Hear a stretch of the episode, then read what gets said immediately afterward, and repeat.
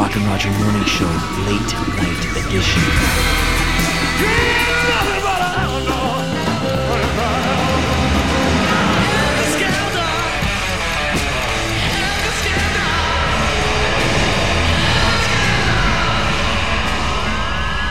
I'm Bill Curtis, and you're listening to a piece of history.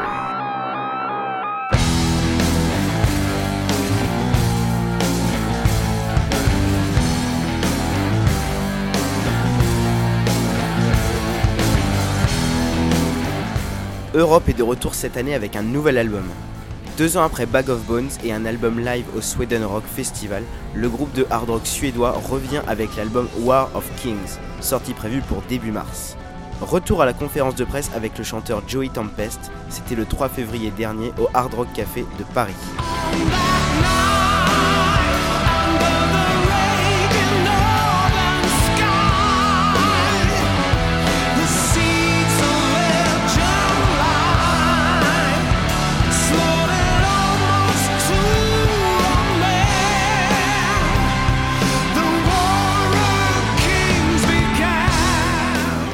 Comment le groupe a travaillé sur ce nouvel album War of Kings First of all, the band, the other guys in the band wrote with me on this one quite a lot. Um, Mic Michaeli sent me some great ideas that I finished. Um, John Levén, the bass player, sent me some great riffs that I that I worked on, and also John Norum, the guitar player. So everybody's been helping out. But an important ingredient was the producer Dave Cobb. He, he wanted, like us, to find a vibe and an atmosphere for War of Kings, something majestic, something more special. And I think we achieved this with this album. It's it's the most interesting Europe album in my mind, and we're very proud. Um, the band members was the inspiration, the, and and Dave Cobb was a great help. He was a part writer as well. We had 11 songs rehearsed. We went into the studio. We wrote one song with Dave Cobb, "Angels with Broken Hearts." Very emotional song. It was written the night Jack Bruce died, and it sort of came into the lyrics a bit, and a very very emotional track. Other than that, everybody wrote together and living in the moment. Two weeks of intense ideas floating around the studio. We used more keyboards. We used Hammond organ. We used uh, Mellotron keyboard to make it a vibey record, something different, something majestic. You know, that's the idea anyway.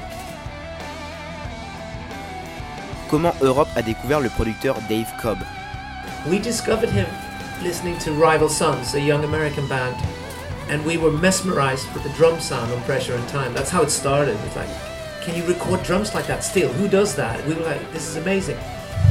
Few years later, the last album came and and we heard Electric Man and we heard Open My Eyes from Rival Sons album, and we this guy is still amazing. Can we call this producer? So we told our manager to call him. And we didn't expect much. We thought he'd probably say, I never heard of Europe. I don't, I don't care. but he said, um, I used to listen. I used to play drums to Europe when I was a young young kid, and I'd love to produce Europe. So it was amazing. So now we, we were faced with a new producer, a new adventure, taking chances.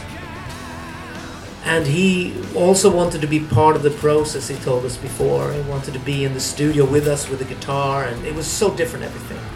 And uh, he was very creative, and he helped us a lot. Mais d'où vient le titre War of Kings Actually, the War of Kings title came from a book.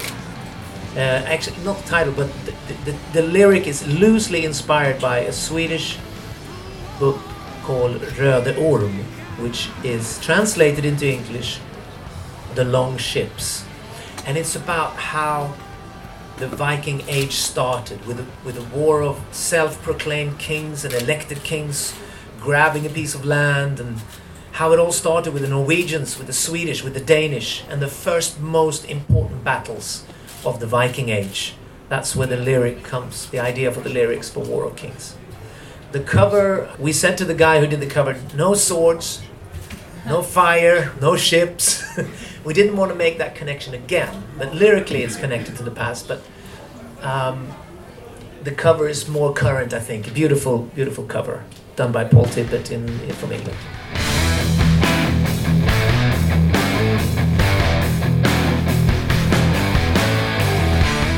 À 51 ans, on se sent toujours jeune en jouant du hard rock, influencé par Black Sabbath ou Deep Purple.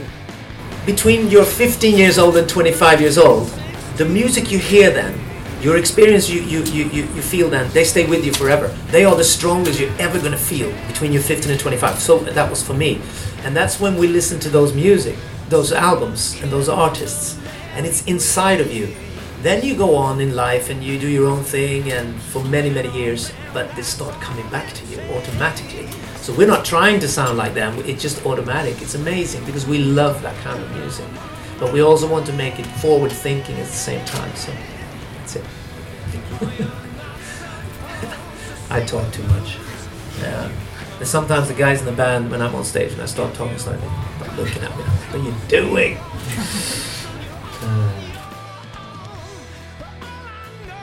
War of Kings est-il le successeur parfait de l'album précédent Bag of Bones Bag of Bones started a lot of things. It started belief in ourselves. We recorded it live for the first time since Wings of Tomorrow. We, we were standing around the drum kit, just recording and trusting our instinct and our abilities.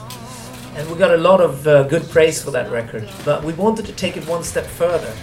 Bag of Bones is a straightforward rock album from a touring band with some blues influences we wanted to find with War of Kings we wanted not to make it more blues. We wanted to make it more epic and majestic and classic rock and use more keyboards again a little bit but keyboards that we choose like mellotrons and hammonds. So we took Bag of Bones to the next level I think with this. Europe sera en tournée en France à l'automne prochain en première partie de Scorpions.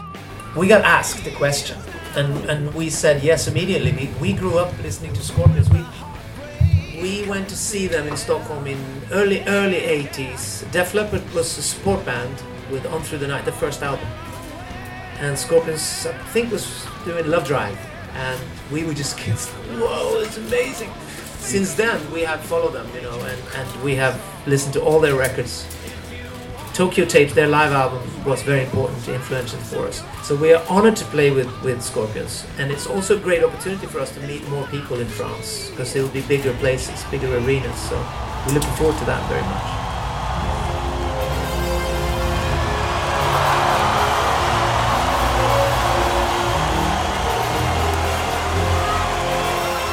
Ah, The Final Countdown. Saviez-vous que ce tube a plusieurs fois été utilisé pour des meetings politiques Qu'en pense Joey Tempest I don't particularly like it. You know, it's uh, it was written as an, a show opener for our show, and uh, it was inspired by David Bowie's Space Oddity lyrically. You know, about space travel and leaving Earth when we have spent it. You know, it's kind of fun when they use that song for weddings. You know, because it's more like uh, like it, it's kind of fun, but. It was inspired by British rock bands as far as the music goes, the galloping tempo, and the lyrics was inspired, you know, as I said, by Space Oddity a little bit, and also my own fascination with space and travel, and you know, when I was a kid. So uh, it's never was meant to use for politics or sports, but it is being used quite a lot, you know. Uh, it, it's nothing that it doesn't mean that much to us, really. Après plus de 35 ans de carrière, comment Europe voit le business de la musique The music business has changed, obviously, we know that. We work our Facebook and our social media quite hard. We try to do that. And um, live performances have become more important. But I think videos are still important. We just finished the War of Kings video. It's amazing. We're really pleased with it. And I think still it's important to show people that you're worth paying money to come and see. You need to show that you, you can you still know what you're doing, and you're good at what you're doing, you know. But the business has changed, and and uh, I'm not too fond of streaming. I would I would I would actually prefer if all releases had three months without streaming, so people can enjoy their albums, enjoy their CDs, and then and then maybe we can have streaming. But I mean, it's the business has changed, and and everything is changing fast, and we want to adapt, and we do. We we love work in the social media in the band Europe and we used to have a management in San Francisco that collected all the thousands of letters for Europe and we, we couldn't go there and read them all.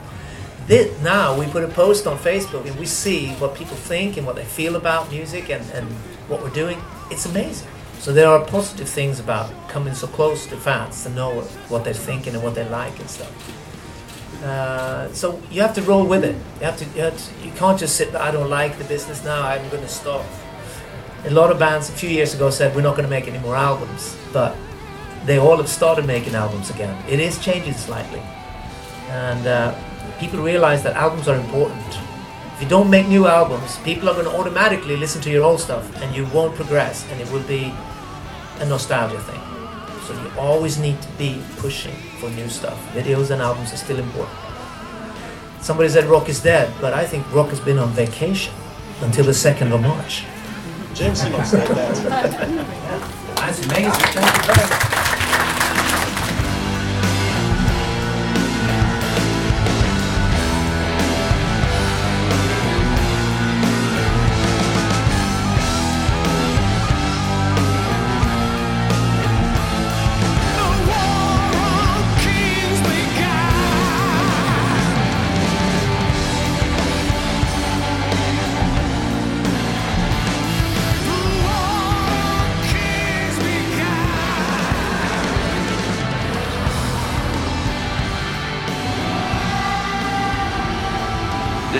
Rock and Roll Radio. Stay tuned for more rock and roll.